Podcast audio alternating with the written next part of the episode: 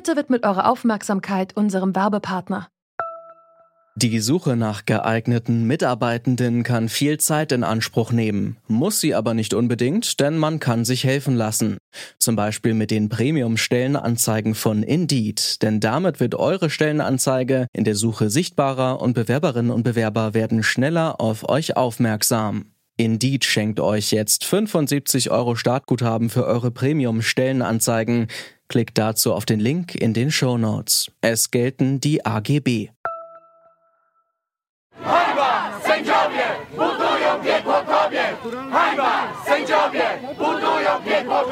In Polen demonstrieren jeden Tag Zehntausende Menschen für mehr Frauenrechte und gegen die Regierung und das schon seit fast zwei Wochen. Denn vor zwei Wochen, da hat das polnische Verfassungsgericht das Abtreibungsgesetz verschärft. Wenn das neue Gesetz in Kraft tritt, dann sind Abtreibungen in Polen fast ausnahmslos verboten.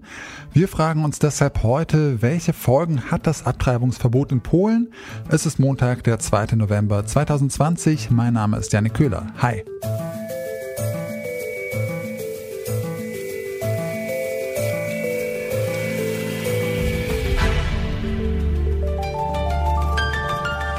Zurück zum Thema. 1100 legale Abtreibungen gab es letztes Jahr in Polen. Das ist ganz schön wenig, denn Polen hat seit den 90ern ein sehr restriktives Abtreibungsgesetz. Zum Vergleich, in Deutschland gab es 2019 über 100.000 Abtreibungen. Aber immerhin, bis jetzt durften Polen abtreiben, und zwar aus drei Gründen. Nach einer Vergewaltigung, wenn ihr Leben durch die Schwangerschaft in Gefahr ist und wenn der Fötus schwer geschädigt ist. Dieser letzte Grund ist bei den allermeisten Abtreibungen angegeben worden, doch jetzt hat das polnische Verfassungsgericht entschieden, dass dieser Grund nicht mehr ausreicht, um eine Abtreibung vorzunehmen. Also selbst wenn der Fötus nicht lebensfähig ist, selbst dann müssen Frauen das Kind austragen.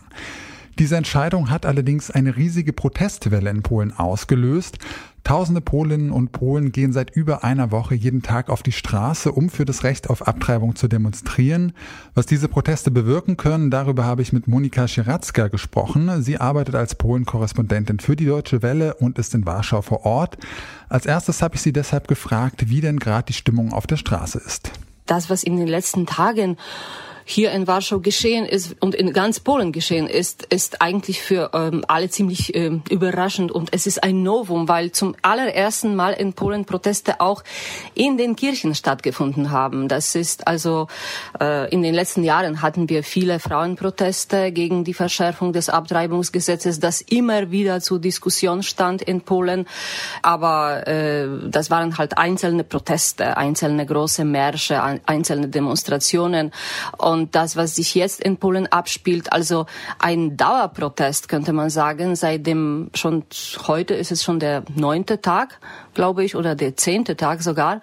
Das haben wir noch nicht gesehen in dem Ausmaß. Dass die Menschen in äh, Polen gegen dieses Urteil jetzt allerdings so konsequent auf die äh, Straße gehen, das hat die polnische Regierung wohl äh, nicht erwartet. Was können denn diese Proteste da jetzt bewirken eigentlich? Also das, äh, die Regierung hat sich wirklich verschätzt offenbar. Was die Proteste gezeigt haben, ist äh, dass es in Polen eine neue Generation äh, herangewachsen ist, die politisch reif ist, die auch vollmündig um ihre Rechte kämpft. Die Proteste haben viele ähm, Milieus, viele ähm, Gesellschaftskreise unheimlich ähm, integriert.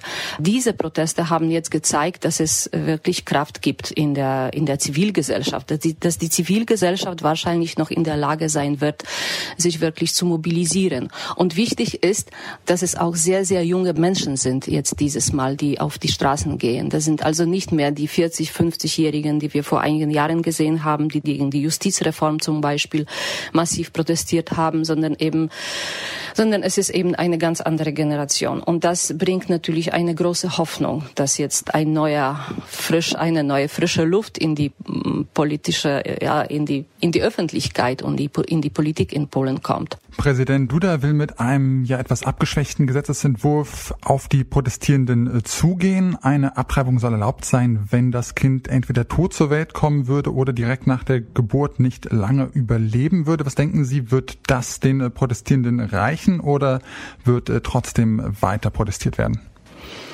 Das wird den Protestierenden nicht reichen. Das haben sie schon äh, kritisiert, weil das, was Präsident Duda vorschlägt, ist nur ein scheinbarer Kompromiss, weil das ist nach wie vor eine ziemlich große Einschränkung, äh, Verschärfung des bisherigen Abtreibungsgesetzes, das wie gesagt schon ohnehin schon sehr, sehr restriktiv ist.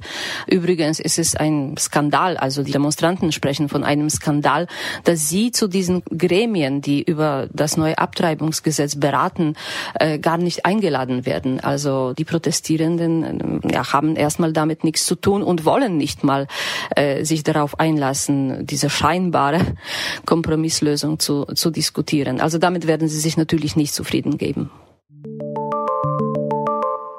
Schon jetzt sind Abtreibungen in Polen nur sehr selten legal. Deshalb gehen viele polnische Frauen ins Ausland, zum Beispiel nach Deutschland, zu Janusz Ruczynski. Er arbeitet als Frauenarzt in Brandenburg. Knapp 1000 polnische Frauen kommen jedes Jahr zu ihm, um abzutreiben, weil sie das in Polen nicht dürfen.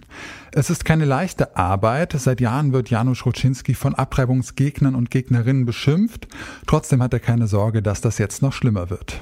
Ja, weil ich bin nicht so empfindlich. Nach diesen vielen Jahren habe ich mich schon gewöhnt zu dieser ganzen Schimpfworte und so weiter. Nach meiner Meinung, was ich mache, das hat Sinn natürlich. Ich helfe viele Frauen und so weiter. Das gehört zu der Frauenrechteentscheidung über eigene Körper. Wenn es nach dem polnischen Verfassungsgericht geht, dann dürfen Frauen in Polen bald noch weniger selbstbestimmt über ihre Abtreibung entscheiden, selbst wenn das Kind kurz nach der Geburt sterben muss. Janusz Ruczynski findet, dass damit die Frauen unnötig gequält werden. Ausgesetzt für ganze Risiko für Schwangerschaft und Geburt. Aber natürlich, sie wissen von vorne, dass dieses Kind ist nicht lebensfähig. Sie wissen, dass das Kind sterben muss und sie müssen es trotzdem austragen. Deshalb könnte das neue Gesetz dazu führen, dass noch mehr Polen ins Ausland reisen, um dort abzutreiben. Das sagt auch Anne Pautsch. Sie engagiert sich bei der Berliner Gruppe Tante Barbara. Die hilft Frauen in Polen dabei, legale und sichere Abtreibungen im Ausland zu organisieren. Was sich für uns konkret verändert, sind die Anfragen für sogenannte Spätabbrüche.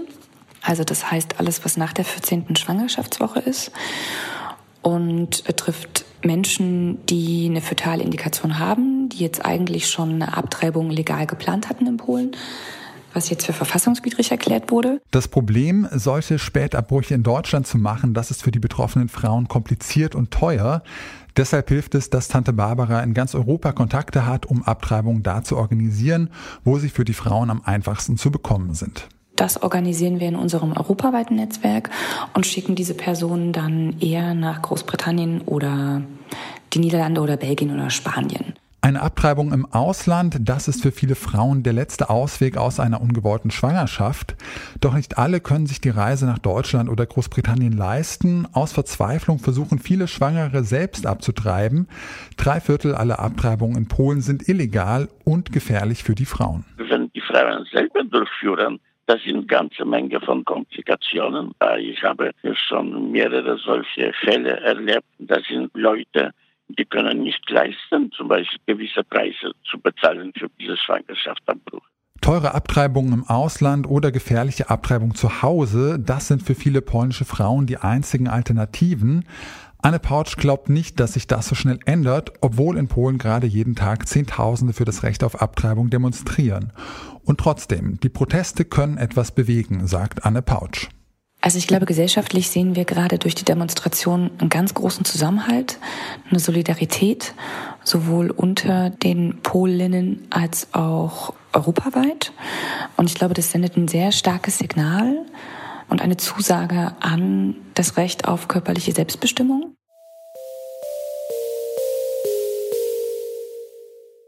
Polen verschärft sein Abtreibungsgesetz und das, obwohl Abtreibungen in Polen auch jetzt nur in wenigen Ausnahmefällen legal sind. Nur ungewollte Schwangerschaften, die lassen sich nicht per Gesetz beenden. Deswegen führt das neue Abtreibungsverbot wahrscheinlich zu mehr Abtreibungen, die illegal und heimlich zu Hause gemacht werden und die deshalb ziemlich gefährlich sind. Und wahrscheinlich werden noch mehr Polinnen ins Ausland fahren, um dort legal abzutreiben. Und trotzdem, für die polnischen Frauen gibt es auch Hoffnung, denn der Protest für mehr Frauenrechte wird immer lauter und die polnische Bevölkerung wird wohl weiter auf die Straße gehen, um für das Recht auf Abtreibung zu kämpfen. Das war's von uns für heute. An dieser Folge mitgearbeitet haben Luisa Heinrich, Alea Rentmeister und Andreas Popella. Chefin vom Dienst war Charlotte Thielmann und am Mikro verabschiedet sich Janik Köhler. Ciao und bis zum nächsten Mal. Zurück zum Thema vom Podcast Radio Detektor FM.